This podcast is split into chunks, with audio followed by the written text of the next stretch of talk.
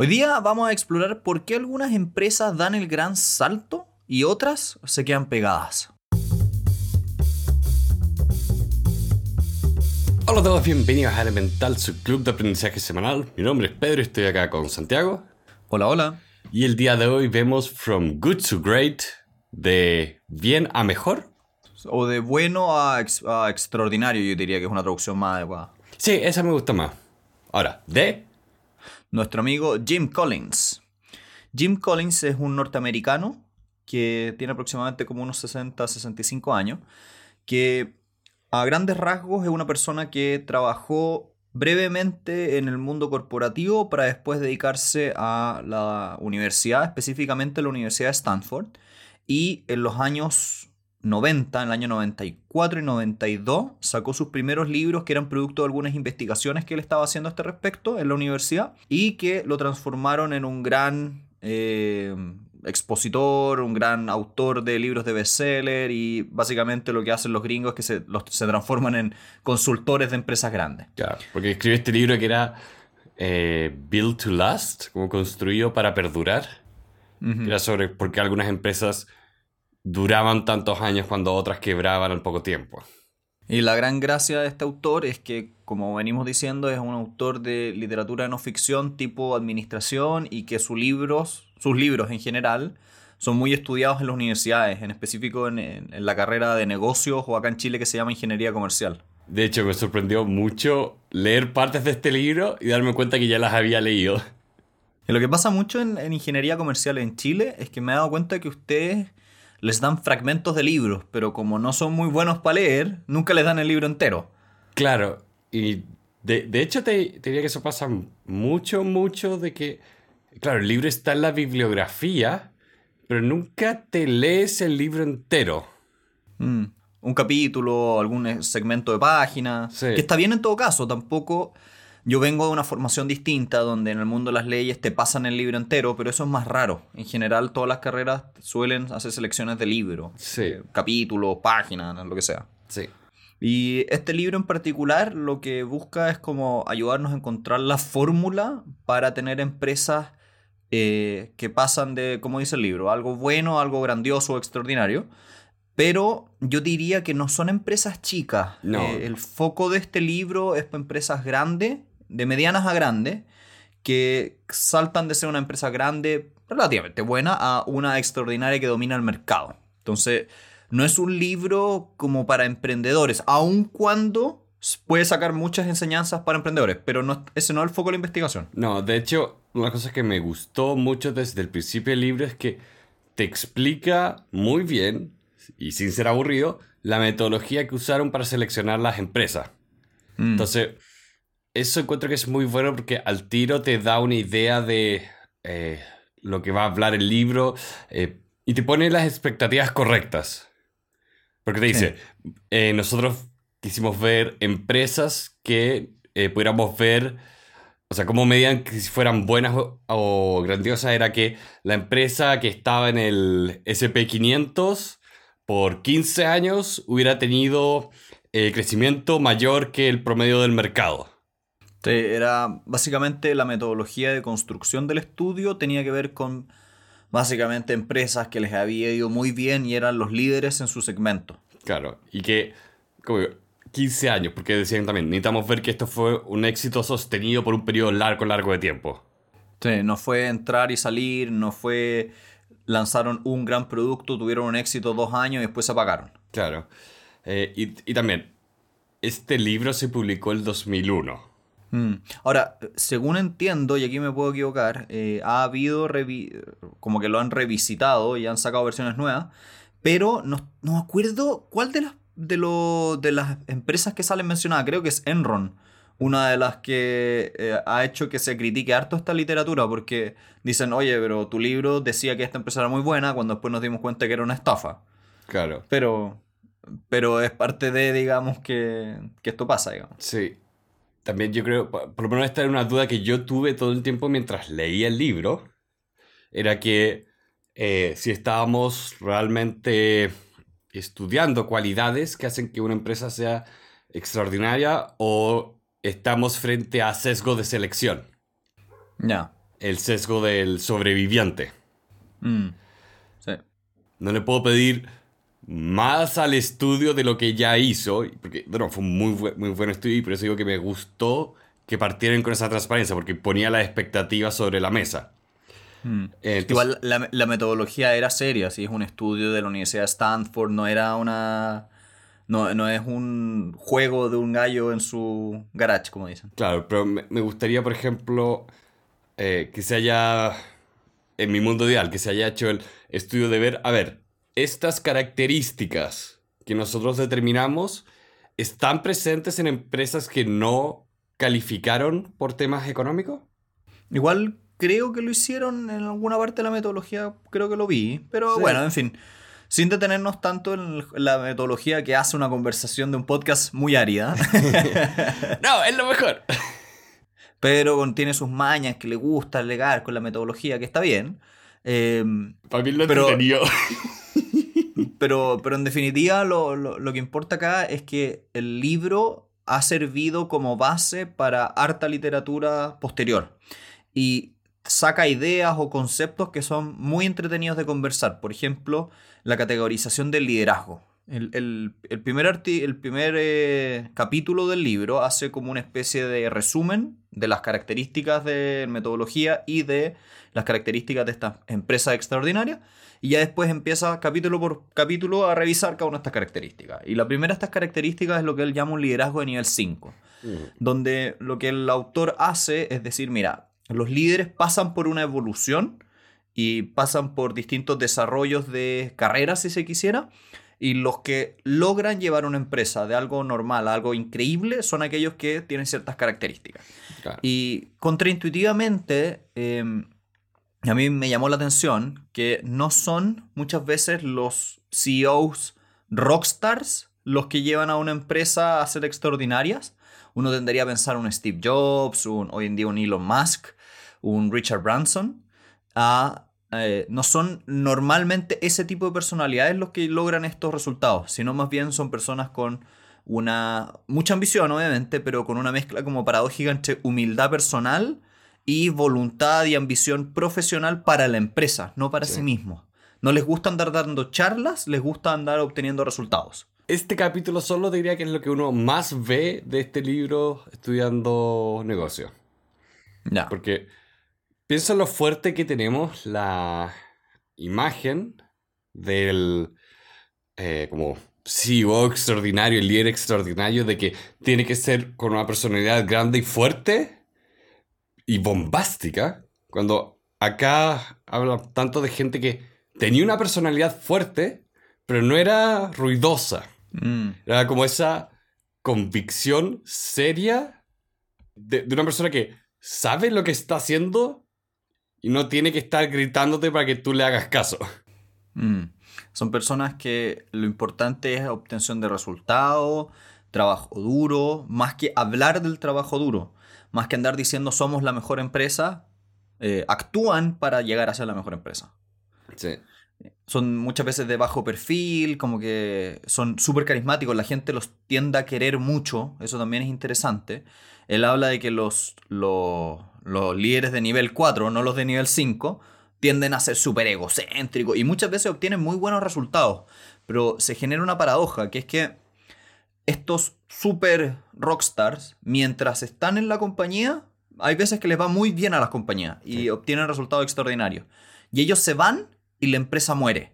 Entonces, ahí hay una cosa interesante porque si bien ellos, para la narrativa que nos rodea, ellos como personas o individuos eran extraordinarios y obtuvieron resultados extraordinarios, la empresa no lo es, porque sin ese empuje no logra ser extraordinaria. Y lo que busca este libro es buscar, eh, busca es decir, creemos empresas extraordinarias independientes del jinete. Exacto.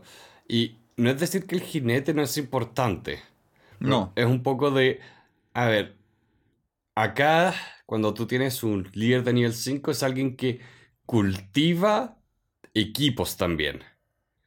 No se, no se trata solo de él. Y de- hecho, por ejemplo, las cosas de por qué decía que era, era limitante a veces tener esta, esta gerencia como de- con mucha fuerza y personalidad, era que finalmente tenía todas las personas abajo de ellos lo único que se dedicaban era a decir que sí.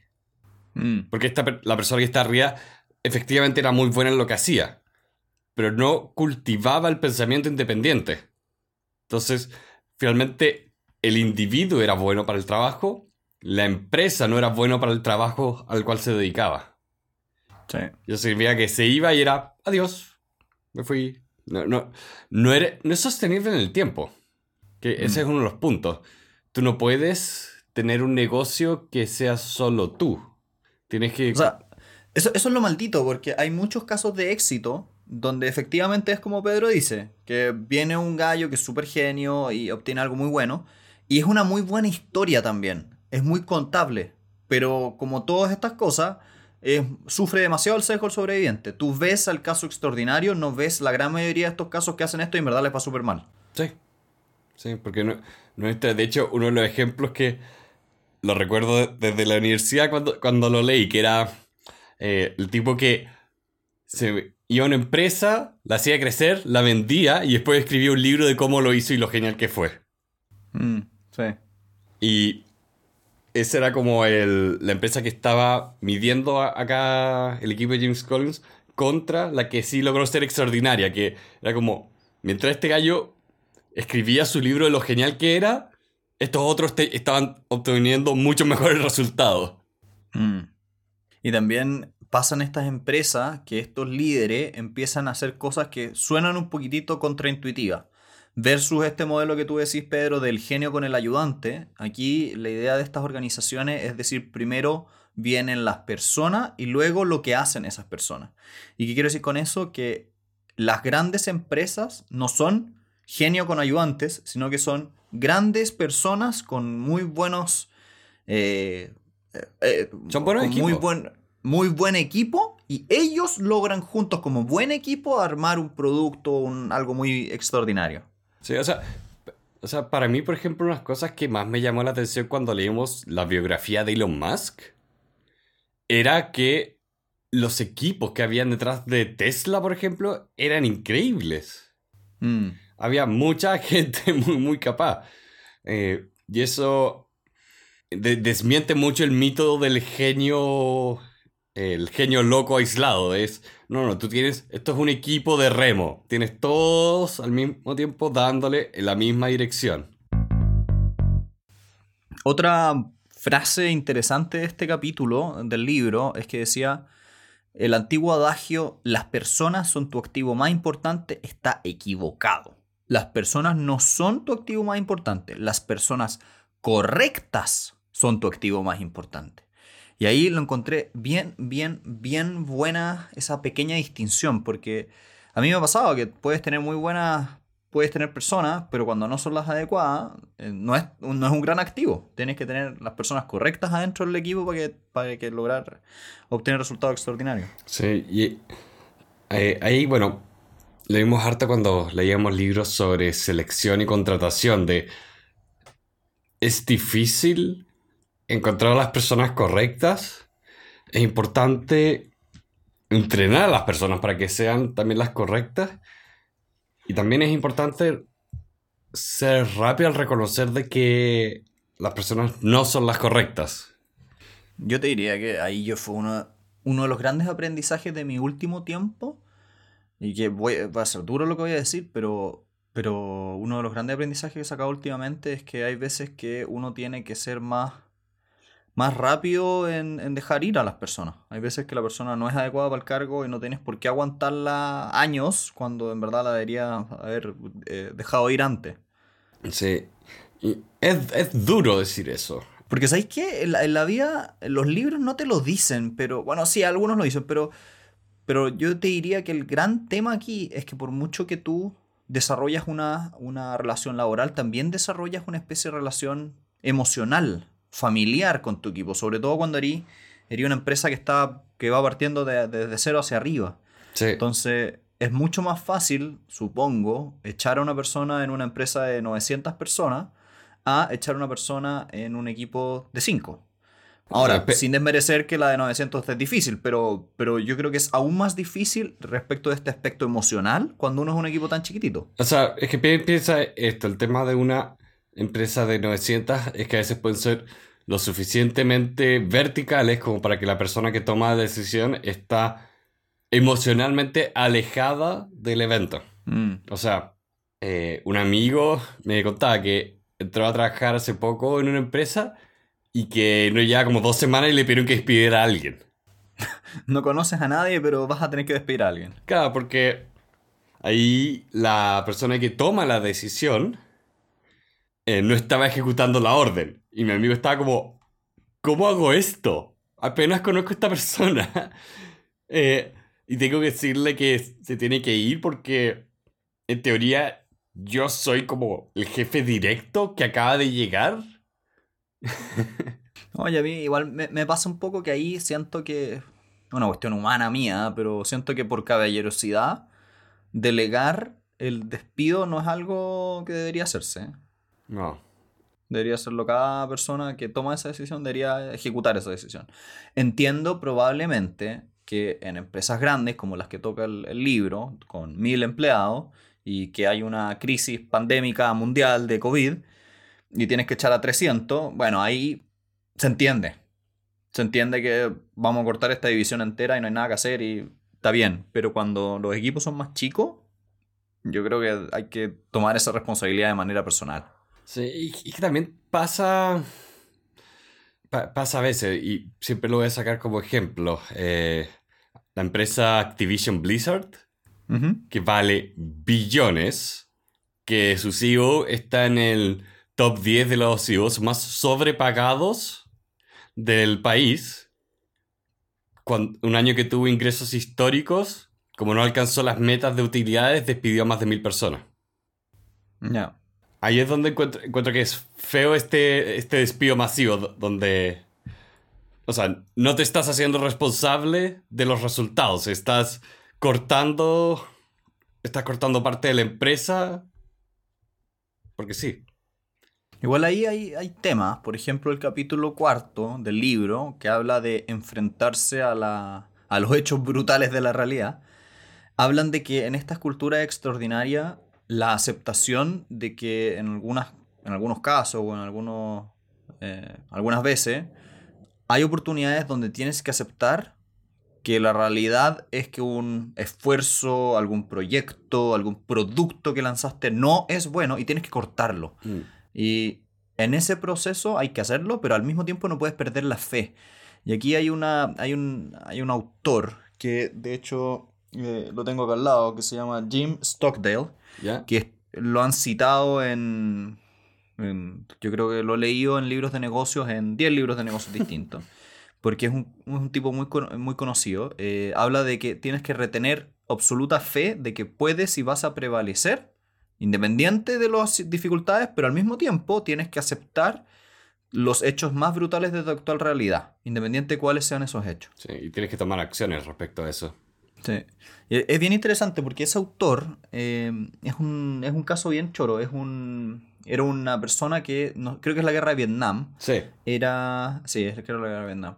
Que era un piloto que lo derribaron en Vietnam y lo, Capturaron. lo capturaron durante varios años. Y él hace después de cuando logra liberarse, entre comillas, hace todo un libro y una reflexión con su señora, que lo tengo acá. Está ahí en mis libros que tengo que leer. Lo- lo- me estoy dando vuelta a mirarlo. Santiago, la biblioteca humana. Yo la biblioteca humana, tengo que leerlo. Eh, y donde habla de esto, de que las personas que lograron salir de esa situación ultra extrema de que tú eres un esclavo que está siendo torturado por el enemigo, eran aquellos donde que aceptaban que no, no sabían cuándo los iban a liberar, pero sabían que los iban a liberar eventualmente. Pero eso no, no los hacía ciegos, no tenían una fe ciega de que todo se iba a solucionar en tal fecha. Sí. No tenían idea cuándo iba a ser. Sí, era una mezcla entre optimismo y realismo. Porque eh, lo que decía acá en este libro, cuando lo citaban, era que acá las personas que eran más optimistas en estas situaciones decían como, oh, todo se va a solucionar para tal fecha.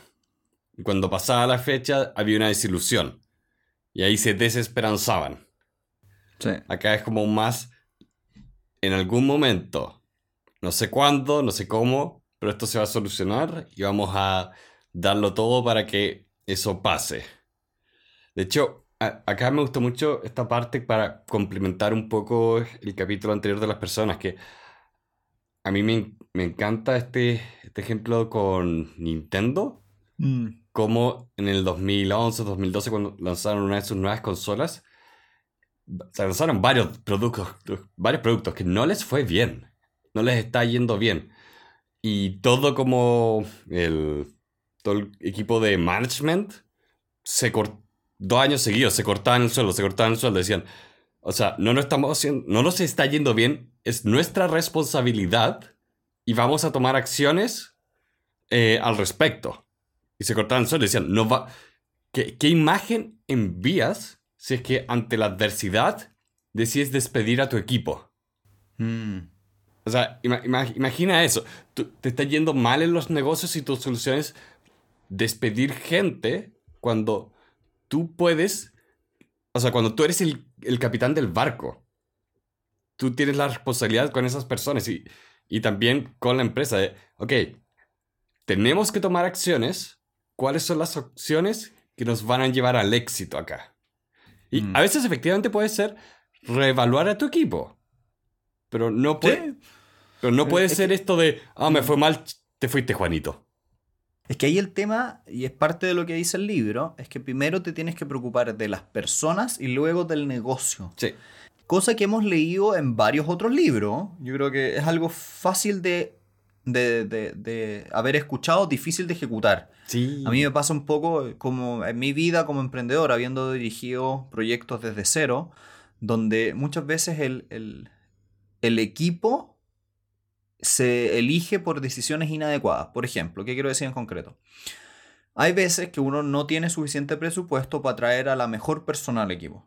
Pero eso se traduce en que tus resultados no son los mejores y no puedes nunca crecer a llegar a ser la mejor persona del equipo. Entonces, es paradójico, pero eh, obvio que estas empresas son muy grandes y por eso pues tienen esa facilidad. Pero es paradójico, pero tienes que ojalá partir con el mejor equipo posible lo antes posible. Sí. Y apenas puedes ir cortando los malos lechos, digamos. Sí. Y es impresionante porque acá citaba muchos casos pa- para las empresas que ponía como ejemplo que tuvieron que tomar cambios a nivel de negocio muy fuertes, en el sentido de, oye, éramos una empresa que tenía, no sé, varias líneas de negocio y tenías que decir, se corta esta, se corta esta, se corta esta, nos enfocamos en las farmacias. Listo. Sí. Y es algo que, que se relaciona con el siguiente libro, que habla del, del concepto del puercoespín, como en qué te enfocas. Eh, y el autor hace un dibujito, estos típicos círculos Sí. concéntricos, que son estos típicos tres círculos que tienen un punto al medio donde se cruzan los tres círculos. Diagrama de Van. El típico diagrama. Y eh, el autor habla de que tú tienes que tener un entendimiento muy profundo entre tres cosas. Lo que realmente te apasiona, lo que realmente puedes llegar a ser el mejor en el mundo y lo que mueve tu engranaje económico o financiero. Las empresas que son extraordinarias entienden muy bien esto. Y yo te diría que me gustaría hacer un, un comentario tipo vocacional. Esto yo creo que también aplica mucho para gente que está buscando carrera. Sí. Tienes que buscar algo que te guste mucho, algo donde destaques en cuanto a tus características y que además ponga pan sobre la mesa. Sí. Sí, sí. No, no me acuerdo en cuál charla TED ve- veía que también decía algo por el estilo de si escoges algo que te gusta pero no eres bueno, es una mala idea, porque simplemente no te va a llegar a un lado. Si escoges algo para lo que eres bueno pero no te gusta, vas a vivir miserablemente. Mm. Entonces, el desafío es buscar eso para lo que eres bueno y te gusta. ¿Y qué? Pone pan Sí, la, la la charla no le ponía este engranaje extra, como que se daba por hecho de que si eras bueno te iban a pagar. Cosa que en la vida lamentablemente es más No. ingrata y no siempre pasa. No, no, por, por eso me gusta más este complemento de tres variables, más que solo Mm. dos. Que Sí. acá esto fue una de las cosas que me gustó un poco de, de todo el estudio que hacían, porque hoy en día especialmente tendemos mucho a eh, como glorificar ciertos tipos de empresas, ciertos tipos de proyectos o emprendimientos cuando en realidad no hay razón por la cual no puedas ser extraordinario dedicándote a, por ejemplo, tratar aguas servidas. Sí. De hecho, yo siempre he dicho, a todo el mundo se lo he dicho, yo siempre he querido tener negocios poco glamurosos como camiones de la basura, tratamiento de agua servía, porque siempre he tenido la intuición de que son negocios muy buenos. O sea, nosotros con Santiago, el papá de un amigo nuestro, eh, él se dio cuenta en su minuto que los mataderos tiraban toda, el, toda la sangre a los ríos. Y él lo que empezó fue un negocio donde iba a buscar la sangre y la procesaba para después hacer alimentos de perros, cosas por el estilo, porque finalmente sacaba la proteína, hacía un polvo. Mm. Entonces ahí es como, wow. Eh, eh, es de esas cosas que no las estoy viendo, no se me ocurriría, pero es extraordinario. Mm. Hay, hay muchos negocios muy buenos que son poco glamurosos, pero son muy buenos negocios. Sí, y, y, especialmente me gusta mucho como ahora lo estamos, eh, o está agarrando un poco fuerza esta idea de el People, Planet, Profit. Mm. Preocúpate de las personas, preocúpate del planeta, preocúpate de las utilidades. Porque necesita, igual que esto, necesitas todas esas cosas funcionando. También otra temática que, que se toca harto en el libro es el tema de la cultura de disciplina en tu equipo. Y yo diría que esto es una cosa que... A ver, hagamos una distinción. Este libro está diseñado para empresas muy grandes. Sí.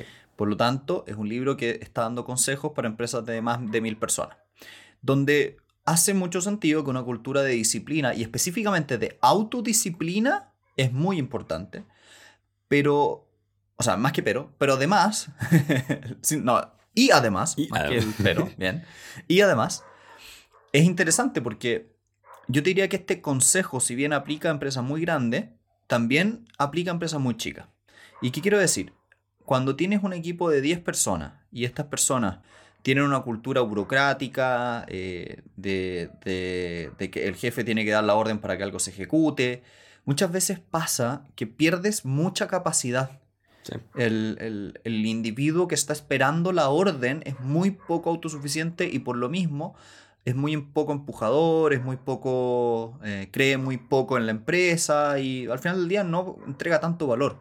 Y lo que habla acá el, el autor es que tienes que tener personas que son muy autodisciplinadas, pero al mismo tiempo que, sea una cultura que compense la incompetencia y la falta de disciplina que implica ser una empresa tan grande. Entonces juegas un poco con... La burocracia es importante en una empresa muy grande, pero al mismo tiempo tienes que buscar eh, autodisciplina.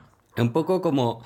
Eh, creo que me gustaba como lo vimos en este libro de Starbucks, que habla, ¿te acuerdas de una parte de, oye, el gallo que está limpiando o barriendo tiene que decidir cuál es la escoba. Y acá, unas cosas que, de hecho, me gustó mucho este libro, como cada capítulo se construye un poco sobre lo anterior. Cuando tienes eh, un líder que efectivamente cultiva al equipo y tienes a la gente correcta, estas cosas empiezan a ser solas. Y acá la gracia es tener no solo un tema de disciplina de vamos a trabajar muchas horas, sino, como lo dices, de son personas que toman la iniciativa, toman acciones, no esperan eh, a que todo sea una instrucción. Eh, y también el tema de la, cultura, de, oye, hay culturas que son tan burocráticas eh, que para todo necesitas preguntar al jefe, todo se hace lento. Mm. nosotros lo hemos visto mucho, por desgracia, en el sistema público, acá, que todo todo para que, para que exista orden se sacrificó por, por completo la capacidad de responder a los problemas. Así que tenemos una, una institución ordenada que no hace nada. Que no es capaz de hacer nada. Sí, ¿Ah? muy pesada, muy pesada. A mí, a mí me sorprende, así, me hasta indigna la cantidad de veces que uno va a un servicio público en este país y la persona que está al frente tuyo no tiene la autoridad ni facultades para resolver tus problemas, a pesar de que son su responsabilidad.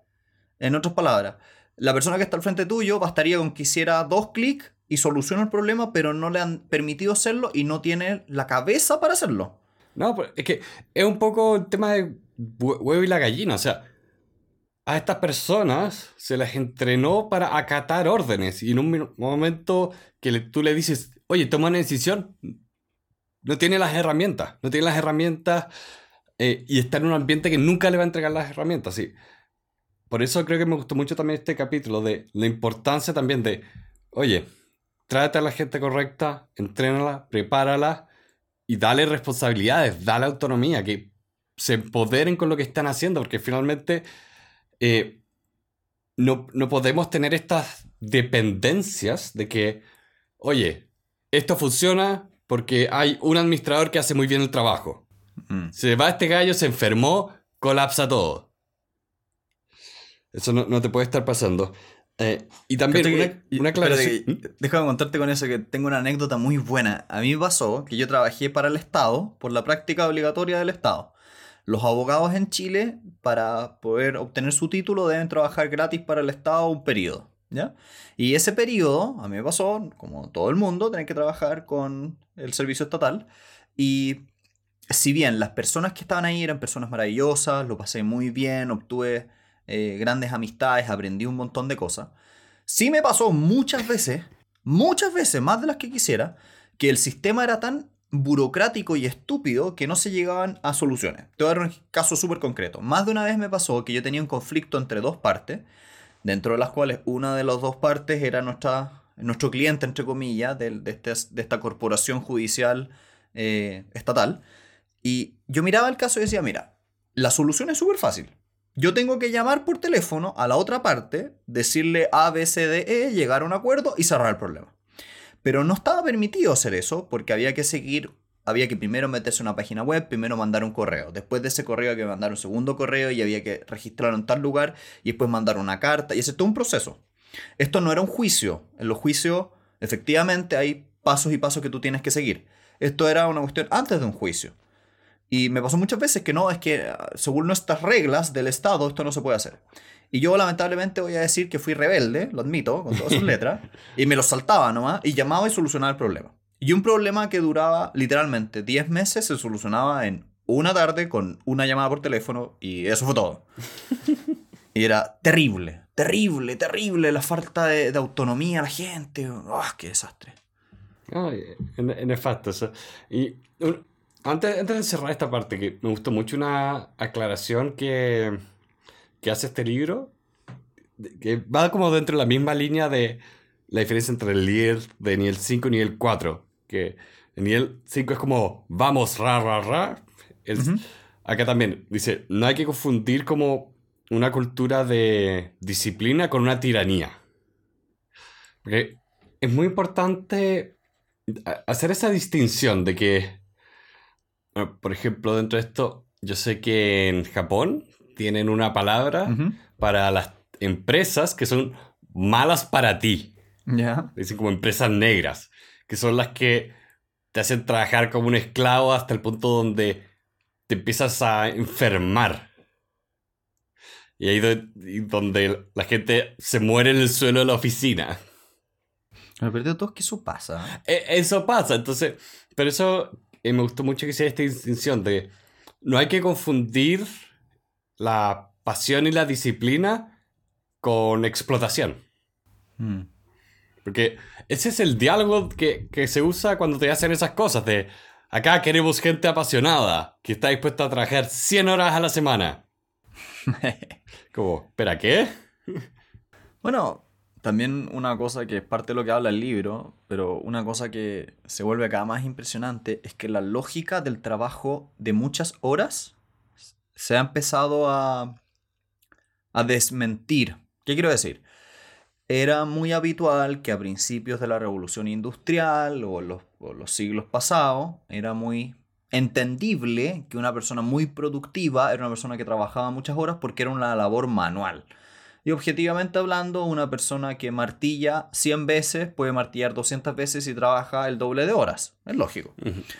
Pero con lo que habla acá el libro de tecnología, nacimiento de, bueno, desde el Internet también incluido, hoy en día la lógica de el que trabaja más horas es más productivo se empieza a desmentir. Y muchas veces hemos llegado a las conclusiones de que hay empresas que hacen innovaciones muy impresionantes, por ejemplo, personas o empresas que no trabajan por todo el viernes, pero los otros cuatro días trabajan muy bien y muy eficientemente y obtienen la misma cantidad de resultados. Entonces, es muy interesante, como tú decís, Pedro, esto de que no es que tengas que trabajar 100 horas. No. Tienes que trabajar unas buenas 40, 45 horas y estás bien. Sí.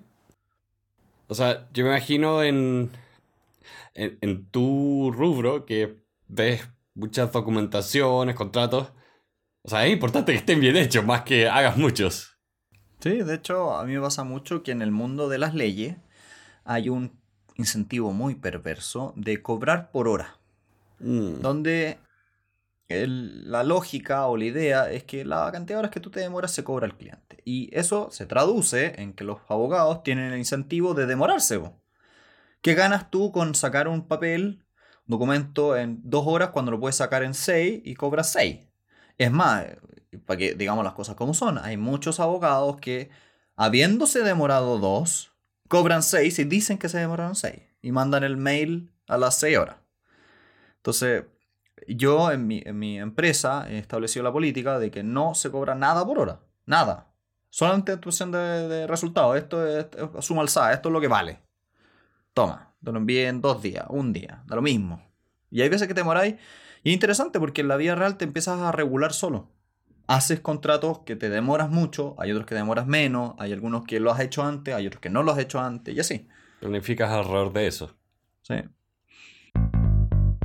Así que, en definitiva, este es un libro, a mi juicio, bien entretenido. Sí. Eh, obviamente se ha quedado. Sí, se ha quedado viejo en algunas partes. Sí. eh, porque todo libro de negocios que habla sobre negocios hace 20 años, los negocios no eran lo que son hoy. No. Eh, pero igual, es muy entretenido, muy rápido. Y el autor, yo me estaba fijando ahora mientras conversábamos, que tiene varias como nuevas versiones de este libro, y como que ha reciclado las ideas y las ha ido refinando con los años. O sea, de hecho, es bien interesante. Yo me dediqué con varias de las empresas que mencionaba acá a simplemente verlas en Wikipedia. A ver dónde están ahora. Ya, ¿eh? ¿Y? Eh, y es bien entretenido ver eso, porque eh, yo nunca sentí, por lo menos leyéndolo, que hablaba de que estas empresas eran como perfectas o que habían alcanzado como la meta, si- sino que era, eran empresas que, como decía, por 15 años le fue muy bien, acá está el porqué. Entonces era entretenido ver como, a ver, ¿qué ha pasado después? Porque los tiempos siempre van cambiando. Mm. Eh, las, condi- las condiciones que hicieron que esta empresa le fuera muy bien en este periodo de tiempo pueden cambiar. Sí. Entonces ya deja de ser eh, espectacular. O otras empresas empiezan a aparecer acá. Que, ¿sabes lo que pasa, Pedro? Es que uno tiende a sobreestimar lo que duran las empresas. Eh, es muy entretenido el ejercicio de ver cómo estaba compuesto el S&P 500 cuando partió con cómo está compuesto hoy. Y creo que Mm. tienen como una o dos empresas que sobreviven de las 500 más grandes hace 100 años. Y es, es bien impresionante el, el efecto, digamos. A mí me gustaría eso complementarlo con un tema de ver el proceso de fusiones y adquisiciones. Y No, también está incluido. Lo, lo interesante es que es- igual es lógico. Estamos viviendo por una revolución digital. Las cosas han cambiado. Piensa que hoy las 10 empresas más grandes del mundo no existía ninguna hace 30 años o 40 años. Eran todas, eh, son todas hijas de la revolución digital. y Entonces, Disney. ¿Ah? Y Disney. No, de acuerdo, pero... no, estoy molestando. Pero en general, no sé, todas las Apple, Google, Facebook, Amazon no existían. Qué increíble es ver que las empresas más grandes del mundo y los hombres más ricos del planeta vienen específicamente de empresas que hoy no, que hace tres generaciones atrás nadie las conocía. Qué entretenido, ¿no? Es como que, que ahí la, la incertidumbre es cómo va a ser o cuáles van a ser las empresas más grandes en 30 años más. Mm. Cuando nosotros estemos, entre comillas, ya más viejos. ¿Quiénes van a estar dominando? ¿Serán los mismos actores? ¿No son los mismos actores? Claro, es Estamos como- Yo ahí tengo la duda, Pedro, si estamos viviendo un periodo de revolución industrial. Entiéndase, ¿te acordás cuando uno estudiaba que partió la revolución industrial y después de 100 años igual seguíamos en proceso de revolución industrial, pero ya el gran, gran, gran, gran salto se había dado hace 100 años? Después había sido un crecimiento exponencial, sí, pero era un crecimiento. La revolución digital yo siento que hizo un poco lo mismo, pero tal vez en 30 años más los más grandes siguen siendo empresas digitales. No lo toqué este libro, no me acuerdo dónde lo veía, que hablando de un proceso de adaptación tecnológica. Mm. En el sentido de que un tema es que se invente una tecnología, pero después está el proceso de adaptación y después de reinvención. En el sentido de que decían, eh, y esto era un análisis sobre la revolución industrial de, mira, un momento tenían las fábricas, se construyeron alrededor como de eh, un horno a carbón. Después eso se transformaba como en la máquina de vapor. Pero después cuando llegaba la electricidad, las fábricas también las la construyeron en torno como a este núcleo. Y después fue que se hicieron nuevas fábricas que se reinventaron desde cero. Dijeron, no, ya no necesitamos tener todo el torno alrededor de una máquina. La electricidad viene por el techo. Y reinventas todo. Qué loco, ¿qué, ¿a dónde iremos a llegar, ah? Ay, no sé, pero... Entretenido. No, y también pueden pasar cosas que uno no se imagina. También puede pasar que hay una, un nuevo virus que mata a un cuarto de la población y caemos en una guerra mundial y, y vivimos un futuro apocalíptico o podemos vivir un futuro, podemos vivir un futuro súper tecnológico. O sea, si algo nos ha demostrado la historia es que es impredecible. Nadie esperaba que después del gran imperio romano íbamos a caer a- en mil años de oscurantismo. ¿no? Usted así como... ¿Qui- ¿Quién hubiera pensado eso? Nadie. Lo mismo nos pasa ahora. ¿Qué viene para adelante? Es imposible saberlo. Mira, yo solo sé que la Cuarta Guerra Mundial se va a pelear con palos y piedra. Es buena esa frase. ¿Quién era el que la decía? Se le ¿Era atribuye a? Einstein. No he ¿Era revisado, si, no he Ah, revisado ya. si efectivamente la dijo. Pero se le Ya. atribuye a él, Ya, popularmente. perfecto. Qué loco. Bueno, a grandes rasgos es un libro bien entretenido para personas que trabajan en el mundo corporativo. Recomendación, personas que trabajen en empresas medianas a grandes, personas que les gusten los negocios, personas del área de la ingeniería comercial tal vez. Eh, rápido leer, ligero, entretenido, bien escrito. En algunos puntos un poquitito anticuado, en otros puntos vigente. Eh, sí, en general ese es como el diagnóstico. Sí. Eh, también quiero darle, como siempre, las gracias a todas las personas que nos están escuchando, porque estamos muy contentos. El podcast ha crecido harto últimamente, nuestros seguidores en todas las plataformas son cada vez más grandes. Yo no sé de dónde llega esta gente, pero ¿Quiénes bienvenidos todos. ¿Quiénes son? Mándennos, mándennos por favor un mail. Métanse a nuestra página web que le hicimos de nuevo, quedó bien buena, elementalpodcast.cl. Y muchas gracias nuevamente, en especial, ¿a quién es Pedro? A la gente que nos dona a través de Patreon. Son las personas que nos donan 1, 2, 3 dólares al mes y nos hacen la vida muy, muy grata. Sí, en general les damos eh, un caluroso saludo a todos los que vinieron hoy y que nos esperamos poderlos ver la próxima semana. Los amamos. Que estén muy bien. Chao.